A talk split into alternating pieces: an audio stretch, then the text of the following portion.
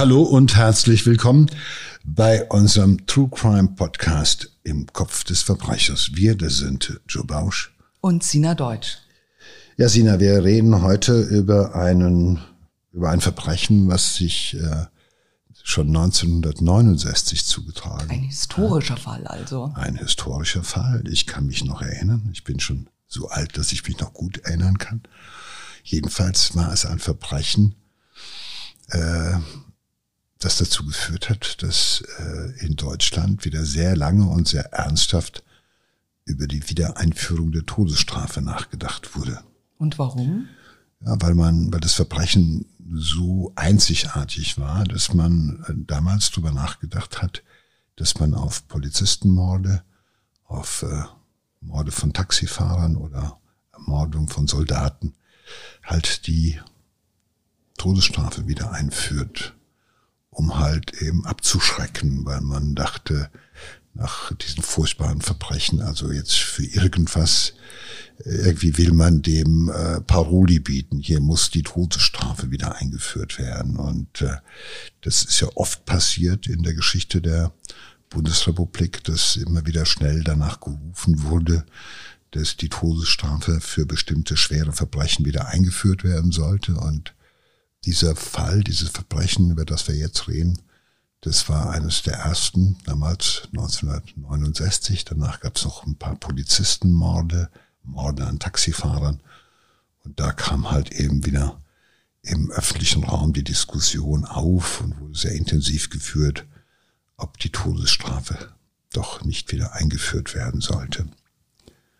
Und äh, deshalb kann ich mich so gut daran erinnern, weil wir natürlich damals ich war zwei Jahre vom Abitur, haben wir natürlich als engagierte Schüler am Gymnasium diese Situation natürlich intensivst besprochen und immer wieder auch diskutiert. Und natürlich waren wir dagegen.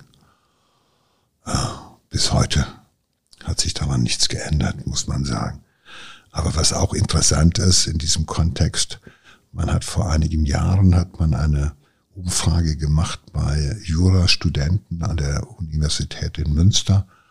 Und davon haben sich sage und schreibe knapp 60 Prozent für die Wiedereinführung der Todesstrafe ausgesprochen. Das nur mal nebenbei. Also du siehst, es ist ein Thema, was gar nicht so weit entfernt ist und was immer wieder irgendwann mal ähm, Furore macht. Aber so viel zu dem, was ich daran äh, an Erinnerung habe. Ja, und zwar war das am Abend des 20. Januar 1969 in, in einer kleinen Kaserne in Lebach im Saarland hat sich ein schreckliches Verbrechen zugetragen, das die ganze Bundespolizei in Atem gehalten hat. Ja, Drei Soldaten werden an diesem Abend in der Kaserne direkt getötet. Zwei schwer verletzt. Einer der beiden erliegt später seinen Verletzungen. Die traurige Bilanz, vier Tote, allesamt arglos im Schlaf getötet. Doch was sind die Hintergründe dieser schrecklichen Tat? Wochen zuvor genießen drei junge Männer aus dem verschlafenen Landau in der Pfalz zusammen ihren Urlaub und träumen von ihrem, von einem süßen Leben. Ähm, sie kommen alle aus so geordnet bürgerliche Verhältnisse, würde ich mal das so bezeichnen. Der eine ist ein 26-jähriger Justizsekretär beim Amtsgericht Landau, der andere ein Bankkaufmann und der dritte ist Zahntechniker. Was sie verbindet, ist unter anderem eine tiefe Unzufriedenheit mit diesem Spießerleben in, in ihrer kleinen Provinzstadt.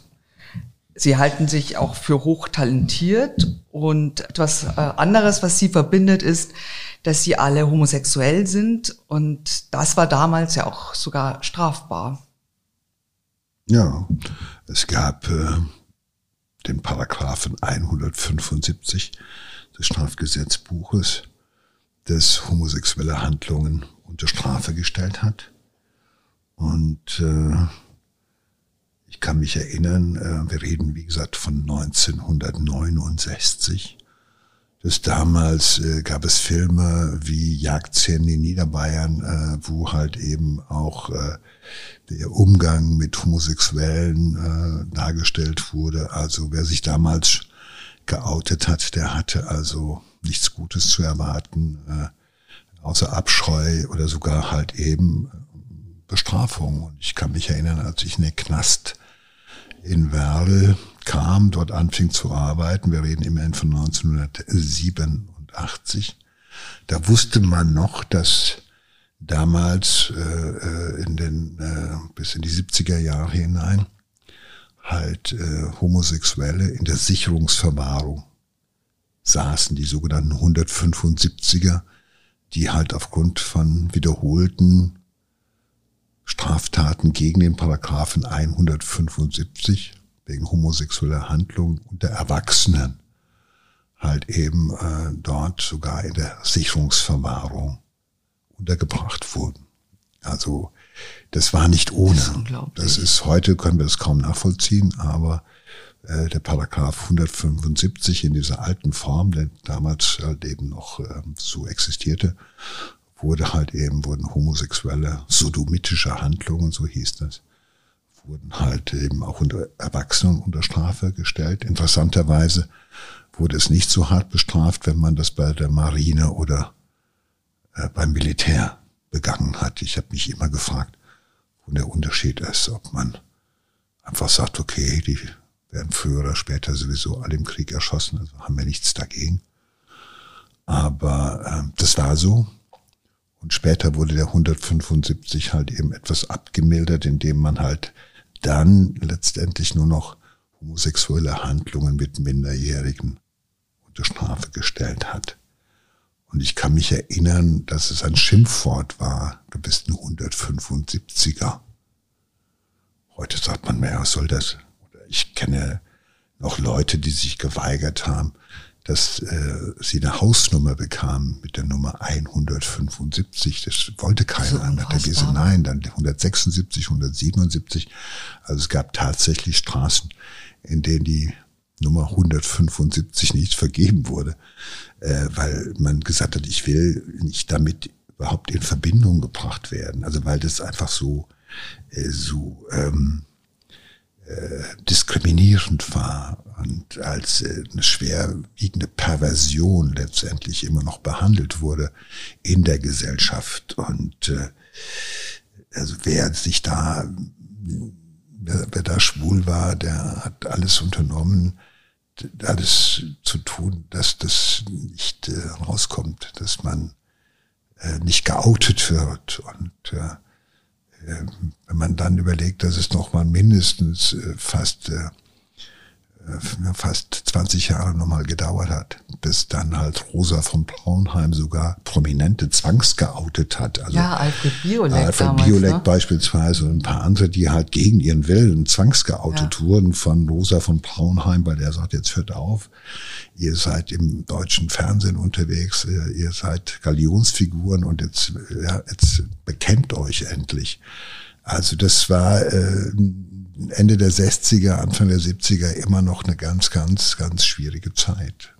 Wir hatten zwar schon Woodstock erlebt aus der Ferne, aber was unsere Haltung zur Homosexualität anbelangte, da waren wir noch äh, vergleichsweise im Vergleich zu heute in der Steinzeit unterwegs. Äh, wir wollen an dieser Stelle aber ganz klar äh, sagen, dass die Homosexualität war nicht der Grund dafür, dass äh, sie Verbrechen begangen haben. Das war reine Habgier. Ähm, es war nur lediglich eine Verbundenheit zwischen diesen drei Männern.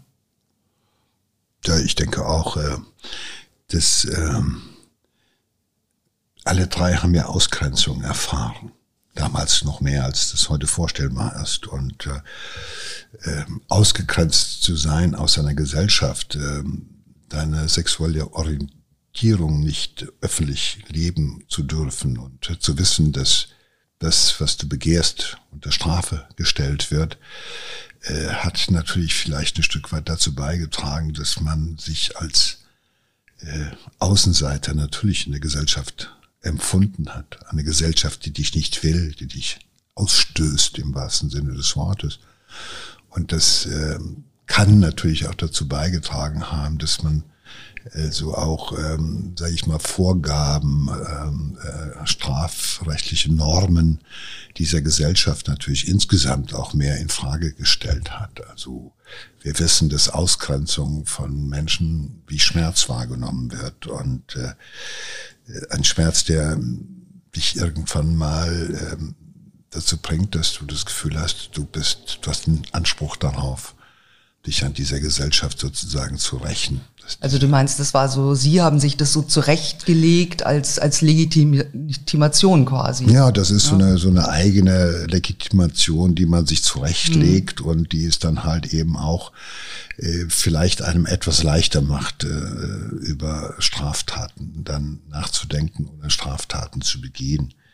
Äh, die, nach der Devise, die Gesellschaft wertet uns ab, äh, sie stößt uns ab und äh, dem können wir nur begegnen, indem wir uns äh, entsprechend das nehmen, äh, was, äh, was wir brauchen, um woanders ein angemessenes Leben zu führen. Also so ja. ungefähr so eine Konstruktion. Ja, wobei das Leben, das Sie sich erträumen, damit jetzt gar nichts zu tun hat. Sie wollen nämlich ein Aussteigerleben auf einer Südseejacht in der Karibik führen. Und dazu brauchen Sie Geld, viel Geld. Und ähm, Sie überlegen sich, dass Sie äh, doch jemanden erpressen könnten. Und zwar suchen sie sich einen Münchner Millionär aus, einen Finanzmakler.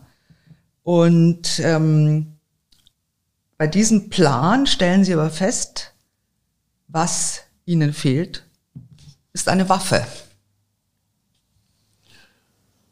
Ja, also wenn man jemanden erpressen will, sollte man schon über Mittel verfügen, die nachdrücklich sind. Das ist ja schon mal ein Gedanke, aber dann sofort auf die Waffe zu kommen, ist natürlich auch schon mal, sage ich mal, ein sehr unmittelbarer Weg, äh, weil du kannst auch Erpressungen machen, ohne unmittelbar mit Waffengewalt irgendetwas ähm, zu erzwingen sowas. Aber offenbar ist das der Gedanke, den sie haben. Und wir wissen aus Erfahrung, in dem Moment, wo sich jemand eine Waffe zulegt, verändert sich auch der Mensch. Das Hantieren mit der Waffe äh, bringt ihm auf die Möglichkeit des Einsatzes der Waffe in, das, in den Bereich des Möglichen.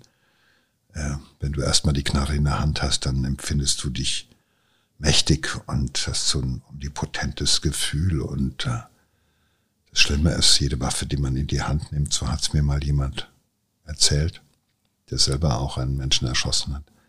Der sagte, du denkst erstmal, sie schützt dich, aber je öfter du sie in die Hand nimmst, desto mehr hast du das Gefühl, äh, du möchtest auch abdrücken. Du beschäftigst dich mit dem Gedanken, wie das ist, wenn du abdrückst.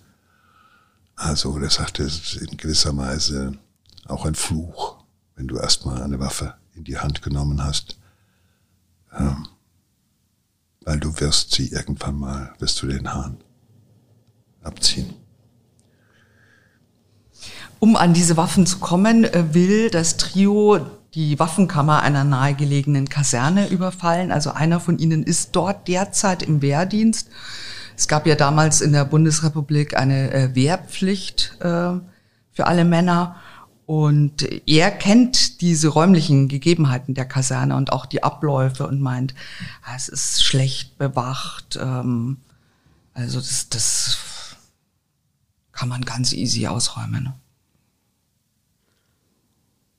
Aber dann denken sie, naja, aber die Waffen kriegen wir nicht ohne den Einsatz einer Waffe ähm, und ohne Einsatz von Gewalt, weil auch ein, wenn es auch nur ein Wachmann ist, der kann natürlich auch ähm, widerstehen und er hat eine Waffe und ähm, sie überlegen sich dann was anderes und zwar ähm, einer der Männer arbeitet ja im Landauer Amtsgericht und der ähm, kommt an die beschlagnahmten Gegenstände in der Asservatenkammer dran.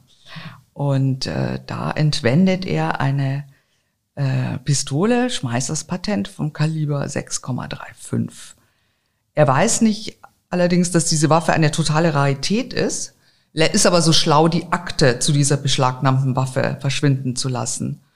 Und ähm, auch der andere Freund, äh, der eben gerade bei der Bundeswehr ist, nutzt äh, die Zeit und stiehlt auch eine Handwaffe, eine P38. Und jetzt sind sie bewaffnet und sie planen eine, einen ganz großen Coup. Ja, ich denke, die haben sich natürlich jetzt langsam hochgetriggert. Ja. Also der, jetzt haben sie Waffen und der Größenwahn steigert sich von Tag zu Tag. Aber auf der anderen Seite schieben sie die Ausführung der Tat immer weiter auf. Aber Ungeduld und Anspannung sind es natürlich, die die Nerven dieses Trios doch über Wochen strapazieren. Und immer wieder versucht der Strippenzieher der Gruppe sich selbst und seine Komplizen von der Tat zu überzeugen, weil so einen richtigen Plan haben sie ja noch eigentlich nicht, sondern äh, alles, was ich, was wir bis jetzt sehen, sind ja im Endeffekt, ja, wir wollen jemanden erpressen, wir wollen ein Geld, äh, ja, wie, wir wollen eine Waffe, wie kommen wir an Waffen, an noch mehr Waffen, indem wir Waffen klauen und um uns noch mehr Waffen zu besorgen, weil äh, ein Waffen, eine Waffenkammer in der Bund, bei, bei der Bundeswehr, das kannst du ja nur dann, äh, warum überfällst du eine Waffenkammer? Warum gehst du in eine Kaserne, wenn du bereits Waffen hast? Das ist ja erstmal unlogisch. Sie haben ja bereits zwei Waffen. Also was wollen Sie jetzt noch mit Kriegswaffen? Also was weiß ich mit G3 oder mit mit Munition oder sowas? Ich habe mir diese Frage nicht gestellt. Ich habe keine Ahnung, ja, warum die, zwei, mir, ja. die zwei Waffen ja, ich stelle mir, ja, Sie haben. haben ja zwei Waffen, um ja. eigentlich, also mit denen, mit denen kann man schon töten, mit denen kann man erpressen, mit denen kann man schon eine ganze Menge machen. Also wozu jetzt noch eine Kaserne überfallen, um in dieser Kaserne irgendwo sich noch mit noch mehr und größeren Waffen zu versorgen? For what? Ist ja erstmal meine Frage. Das heißt, so ganz ausgegoren ist das, was sie da äh, geplant haben, ja auch nicht gewesen, weil äh, irgendwie hatten sie das Gefühl, wir besorgen uns jetzt ganz viele Waffen und wenn wir ganz viele Waffen haben, dann sind wir ganz mächtig und dann können wir machen, was wir wollen oder was ist dahinter? Also ich habe jetzt immer noch nicht so richtig ge, geschnallt, was da der große Plan dahinter gewesen ist. Auf jeden Fall etwas sehr Gewaltsames, weil diese, dieses Hineinsteigern in, in die kriminellen Pläne und ähm, äh, machen einem der äh, drei jungen Männer nämlich Angst. Also der sagt, ich, ich, also es, da muss, ist eigentlich schon klar, dass Menschen sterben müssen, ja, damit sie äh, in die Südsee fahren können und ähm, der sagt, ich kann da nicht mitmachen, ich schaffe das nicht und steigt äh, in diesem Moment aus. Vieles von dem, was da passiert, äh, ist einer Dynamik geschuldet. Ich glaube, es gibt einen, der bereit war, über Leichen zu gehen und der kein Problem mit Gewalt hatte. Und der hat sich auch ja, ein bisschen zum Anführer, zum Rädelsführer gemacht und äh, die anderen immer wieder auch mit in die Spur geholt. Gut, bei einem ist es nicht gelungen. Also aus dem Trio wird tatsächlich ein Duo und das schreitet dann auch endlich zur Tat. Ähm, gegen drei Uhr nachts nähern sich die beiden der Kaserne. Sie sind bewaffnet mit dieser gestohlenen Waffe aus der Asservatenkammer, dieser gestohlenen äh, Waffe aus von der Bundeswehr und auch noch einem Messer. Ähm, betreten sie die Kaserne ähm, einer geht in den Schlafraum und feuert gezielt mehrere Schüsse auf die schlafenden Soldaten ab. Der andere sticht zeitgleich den Wachhabenden mit 13 Messerstichen nieder. Also ein, ein grausames Blutbad. Drei äh, der fünf Soldaten sind sofort tot. Ein weiterer wird später seinen schweren Verletzungen erliegen. Nur einer überlebt. Ja, das ist alles so furchtbar grausam. Und es geht ja auch weit über alles hinaus, was notwendig gewesen wäre, um irgendwie an Waffen zu kommen. Äh, und was der eine mit dem Messer veranstaltet, das ist eine Form des Tötens, die doch äh, für mich jedenfalls für eine schwere sadistische Persönlichkeitsstörung spricht, weil äh, diese, das ist ja ein Massaker, was da passiert ist. Ja. Und vor allem, äh, ähm, warum äh, diese Soldaten haben geschlafen. Die waren ahnungslos, die haben sich, die standen ja auch nicht dem Wege irgendwie, sondern äh, die wurden im Schlaf abgeknallt, muss man sagen. Und der Wachhabende wird halt einfach wirklich niedergemetzelt.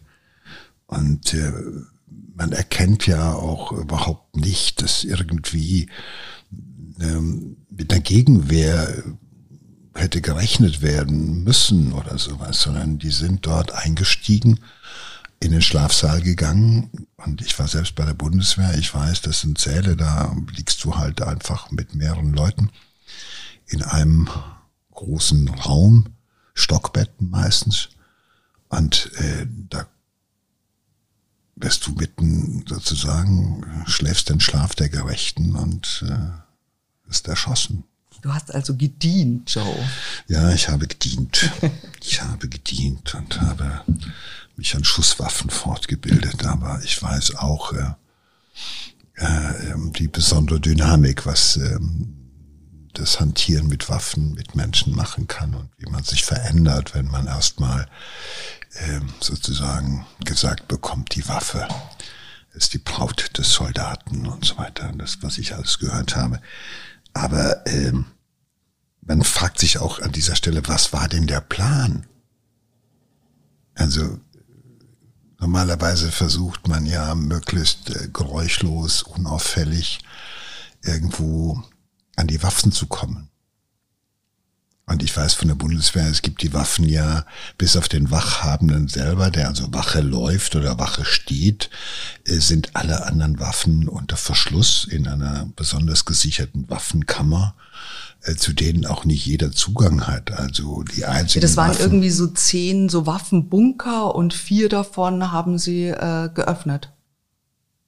Also vier haben sie geknackt davon und haben dann äh, tatsächlich auch 1000 Schuss Gewehrmunition, 50 Schuss Pistolenmunition, zwei Pistolen und drei Schnellfeuergewehre erbeutet. Gut, das sind sie jetzt also hochgerüstet, muss man sagen. Also das war aber irgendwie, das ist ja auch insgesamt, also es ist ein Übertöten, muss man äh, äh, ganz klar konstatieren. Und also auch diese äh, das Equipment, was sie sich jetzt besorgt haben auf diesem Weg, das ist ja ein massiver Overload. Das geht ja um Kriegswaffen. Also was will man um Himmels Willen damit veranstalten? Ja, aber man fragt sich auch, wie ist jemand zu so einer Tat fähig? Also dieser ähm, Angestellte bei der Justiz, ähm, da hieß es, wenn der bei einer Obduktion dabei war, dabei sein musste, dann hat er sich übergeben, er konnte kein Blut sehen.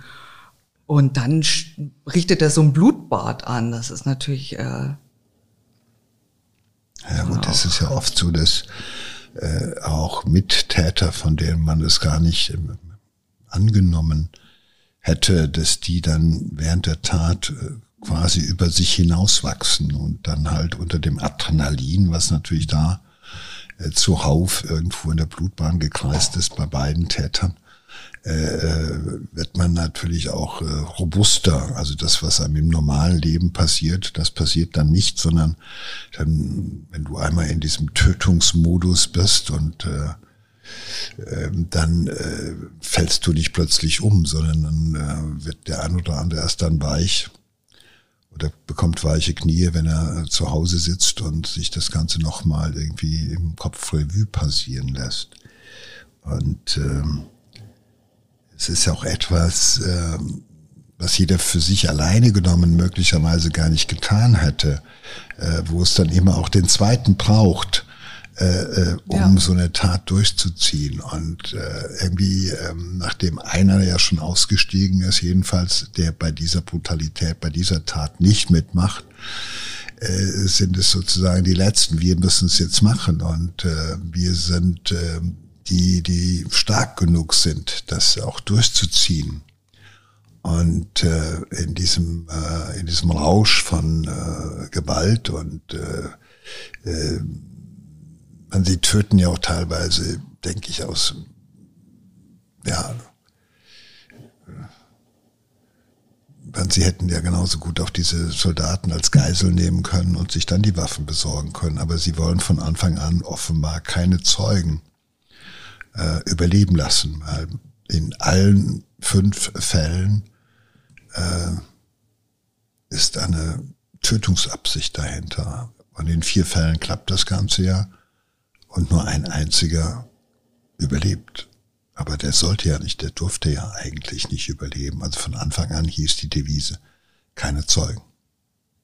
Ja, um äh, 7.30 Uhr am nächsten Morgen gibt's dann einen Schichtwechsel und äh, natürlich äh, wird sofort die Polizei alarmiert, Rettungskräfte ähm, und die Polizei äh, bildet dann auch sofort ein Sondereinsatzkommando mit über 130 Beamten. Äh, BKA ist dabei, die saarländische Polizei und auch die Bevölkerung ist natürlich tief betroffen, will an der Aufklärung mitwirken. Es gehen pro Tag über 150 Hinweise ein. Und um denen allen nachzugehen, beziehen die Ermittler also bundesweit fast jede Kriminaldienststelle mit ein. Der Fall wird eine deutsche Staatsangelegenheit. Ja, es ist auch nachvollziehbar.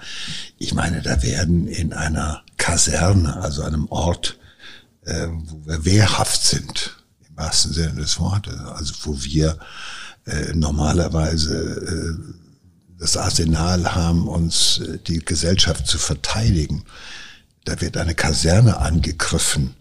Ja, äh, und es werden dort äh, fünf Soldaten, also vier Soldaten ermordet und äh, das ist äh, ja unvorstellbar. Das ist ja ein Angriff auf die öffentliche Sicherheit. Da geht's nicht mehr um fünf Morde, sondern die passieren in einer Kaserne der Bundeswehr, also einem hochgesicherten Komplex mit Menschen, die ausgebildet worden sind, um uns alle zu verteidigen und die kommen jetzt zu Tode. Also was ist da für ein Szenario in den Köpfen der Ermittler gewesen?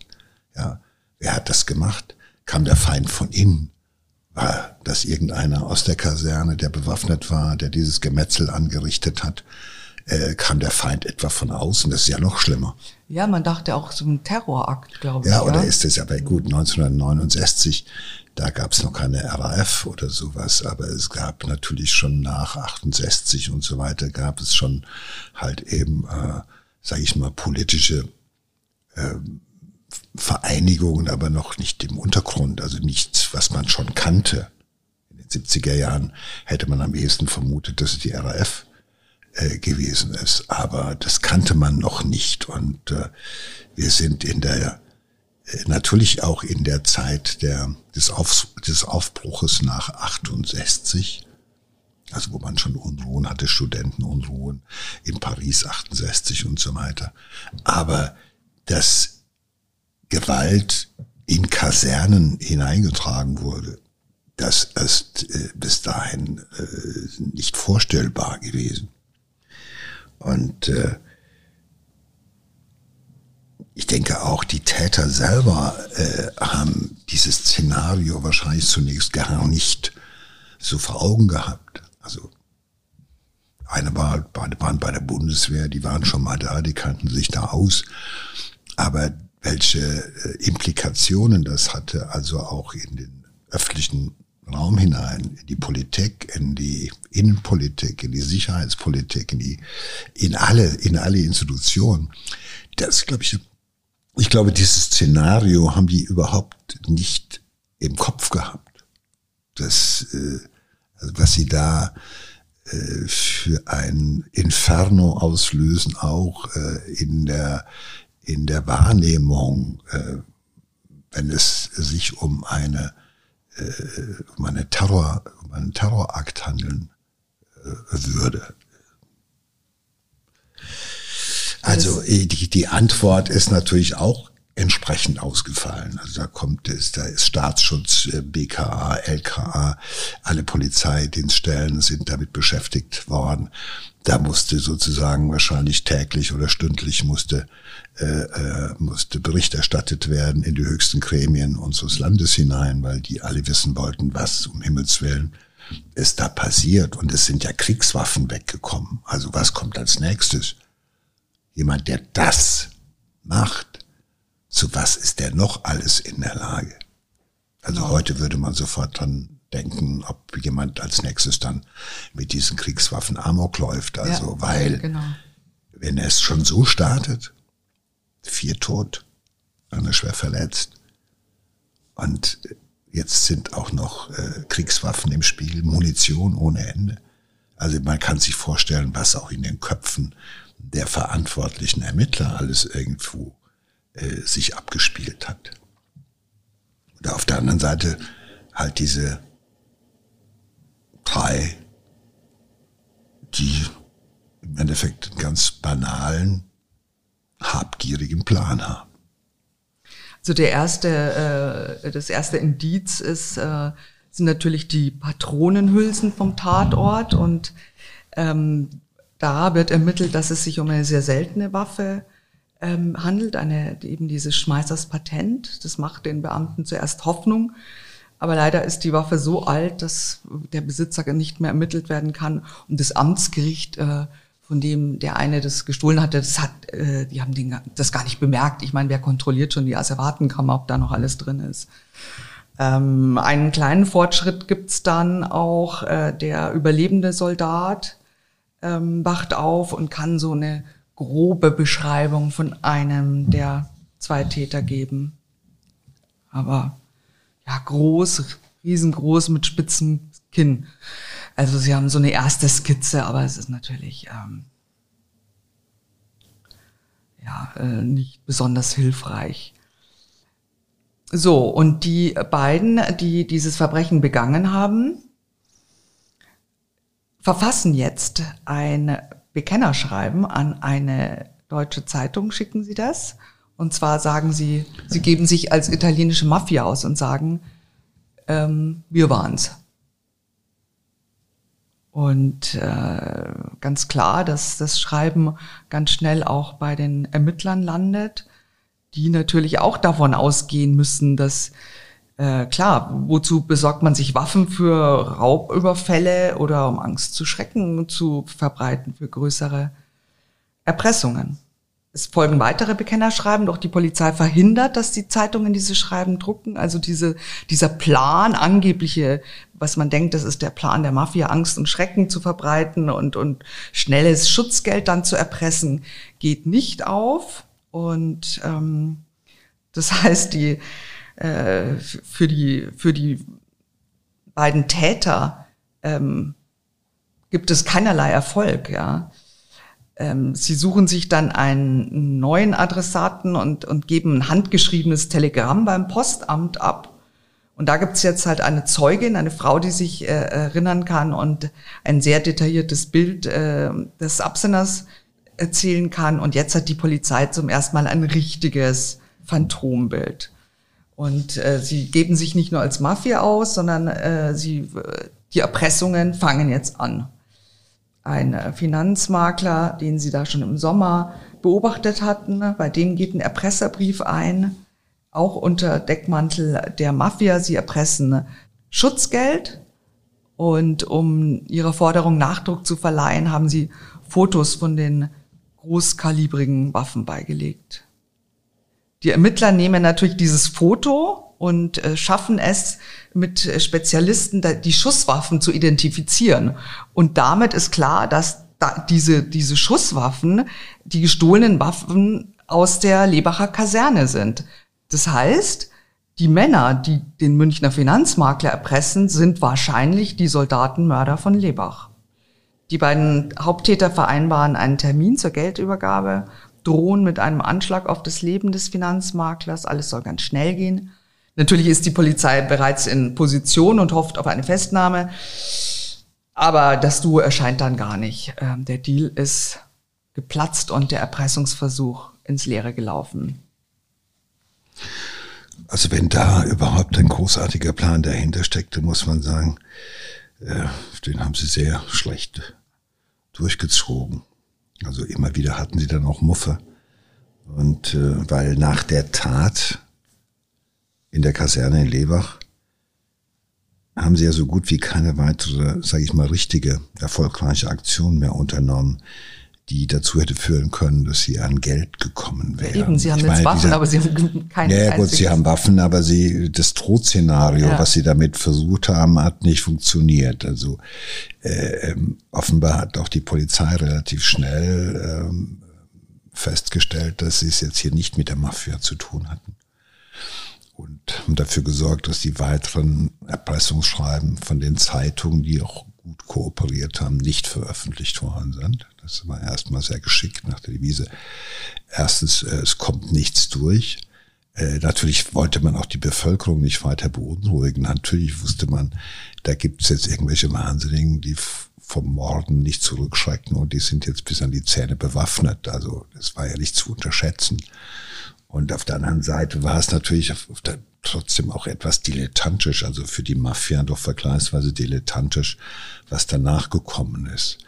Also dass man dann äh, diese Schutzgelderpressung. Schutzgelderpressung und, ja. und so weiter. Also so auf diese Art und Weise, äh, wer soll bezahlen? Das, äh, das Bundesrepublik soll die bezahlen, wer soll was bezahlen. Das ist ja, wird ja nirgendwo so ordentlich formuliert, wohin die Reise gehen soll. Ja, also sie wollen ja mehrere Menschen erpressen. Gut, ja. der Finanzmakler, das ist jetzt schon mal schief Ein kleiner Fisch, von dem wollten sie ja nur 800.000 an Subventionen, haben sie geschrieben. Eine einmalige Subvention oh. von 800.000 wäre schon ganz in Ordnung.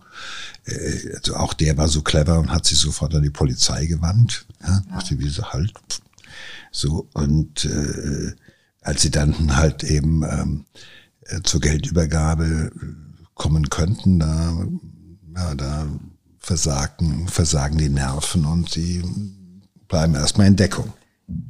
Ein paar Tage später unternehmen sie einen weiteren Versuch.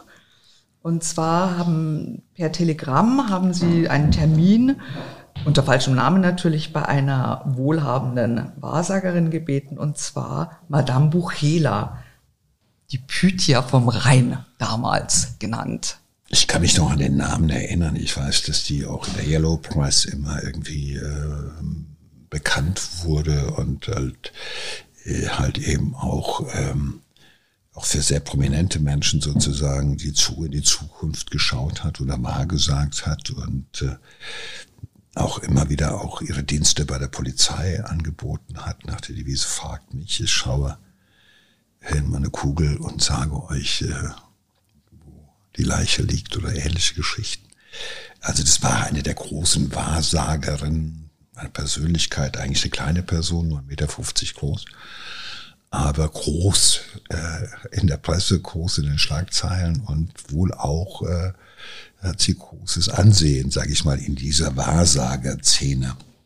Äh, besessen. Äh, wir kennen ja aus anderen Fällen, Fall im Jela, über den wir auch gesprochen haben, dass gerade am Ende der 60er Jahre bis hinein in die 70er Jahre halt die Wahrsager äh, und die Menschen, die in die Zukunft hineinschauen und so weiter, dass die große, große Fangemeinde in, in Deutschland hatte. Das war klar, wir waren Nachkriegszeit war vorbei, es war Zeit der Prosperität.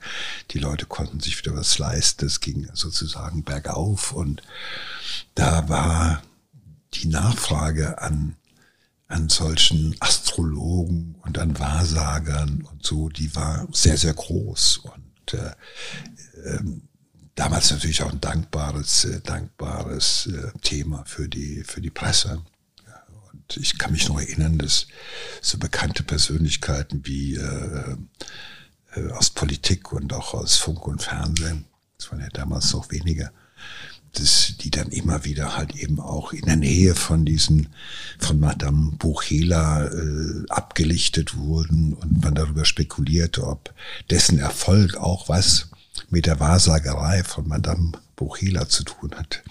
Also das war, äh, sag ich mal, schon eine besondere, auch in der Hinsicht eine besondere Zeit. Ja, und die beiden denken wahrscheinlich, äh, eine bekannte Wahrsagerin muss ja auch Geld besitzen. Ja, wer anderen Leuten ja dazu klar, verhilft, dass sie vermögend eben. werden und dass sie Millionen scheffeln, die hat ja doch sozusagen die, wenn ich jemand, genau. Hab, wenn das die Frau ist, die mir am Mittwoch schon die Lotuszahlen vom äh, äh, Samstag oder Freitagabend, glaube ich, äh, sagen kann, ja, äh, wenn die es nicht für sich selber hat, wer soll dann das Geld haben? Eben. Und deswegen machen sie eben diesen Termin unter falschen Namen und wollen da eben in ihr Haus gehen äh, und ausspionieren, was da für wertvolle Sachen sind, wie so die Vermögensverhältnisse der Dame sind. Aber irgendwie äh, sind sie nicht auf der Höhe. Sie sind, äh, wirken sehr nervös. Und äh, Madame Buchela spürt natürlich, dass da mit den Klienten äh, äh, etwas nicht stimmt. Und ähm, irgendwie, sie weiß nicht was, aber sie sagt, sie ist, ist, ist, ist, sie ist misstrauisch. Sie weiß irgendwas, das sind keine normalen Kunden quasi. Und zur gleichen Zeit, ähm, äh, die Ermittler, hast du ja schon gesagt, äh, sie sind klar, die echte Mafia ist es nicht, aber wer sind die Täter? Und deshalb gehen die Ermittler äh, zu Aktenzeichen XY. Das gab es auch damals schon und ähm, haben die Bevölkerung aufgerufen, sich an Erklärung des Falls ähm, zu beteiligen. Und äh, wie auch heute noch gab es dann so ähm, aktuelle Sachen, also so Sprachaufzeichnungen aus dem Telefonat, Handschriftproben aus dem sichergestellten Telegramm und dieses äh, kürzlich entstandene Phantombild und auch Madame Buchela schaut natürlich Aktenzeichen XY ja.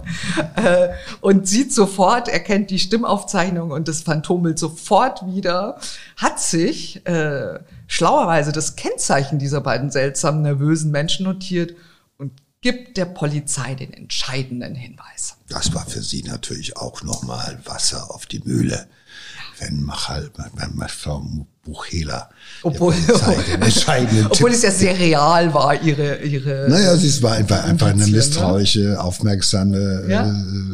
Ja. Dame, die halt einfach wachsam durch die Welt geguckt hat und äh, sich das auch offenbar merken konnte. Und äh, das war natürlich, also es brauchte jetzt gar keine magischen Fähigkeiten, sondern genau.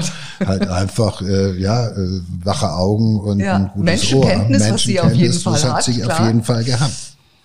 Und ähm, ja, also Madame Buchela hat das aufgeklärt und äh, das ist natürlich äh, Wahnsinn. Also so ein wirklich ein großes Ereignis, dieser Zugriff und ja, die Handschellen klicken und dieser Schreck, diese schreckliche Vierfachmord ist damit ähm, aufgeklärt.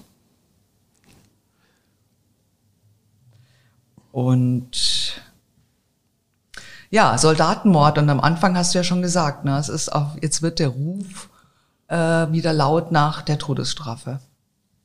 Ja klar, also das war äh, wirklich, also auf die damalige Zeit ein spektakuläres Verbrechen. Es ist natürlich über Wochen und Monate in den Zeitungen äh, auf, auf runter zu lesen gewesen, immer wieder. Und es war natürlich so, für eine so furchtbare äh, Tat äh, wollte die Bevölkerung halt eben äh, auch noch eine härtere Strafe. Und deshalb äh, wurde der Ruf nach der Todesstrafe halt wieder laut. Und äh, auch das wurde natürlich immer wieder diskutiert. Letztendlich, wie wir alle wissen, ist es Gott sei Dank, wie ich finde, nicht dazu gekommen. Aber die Täter wurden hart bestraft, also äh, lebenslänglich lautete das Urteil für die beiden Haupttäter und der dritte im Bunde, der zwar bei den Taten nicht dabei war, aber doch irgendwie bei, ja, sich der Beihilfe bei mehreren Morden äh, äh, schuldig gemacht hat, der wurde immerhin noch zu sechs Jahren verurteilt. Und äh, ich glaube, sie hatten großes Glück äh, in der Hinsicht auch, dass halt eben 1968, 69 sozusagen die Zuchthäuser in Deutschland abgeschafft wurden. Und damit verabschieden wir uns für heute. Aber wenn ihr keine Folge unseres Podcasts verpassen wollt, abonniert ihn einfach. Genau. Tschüss.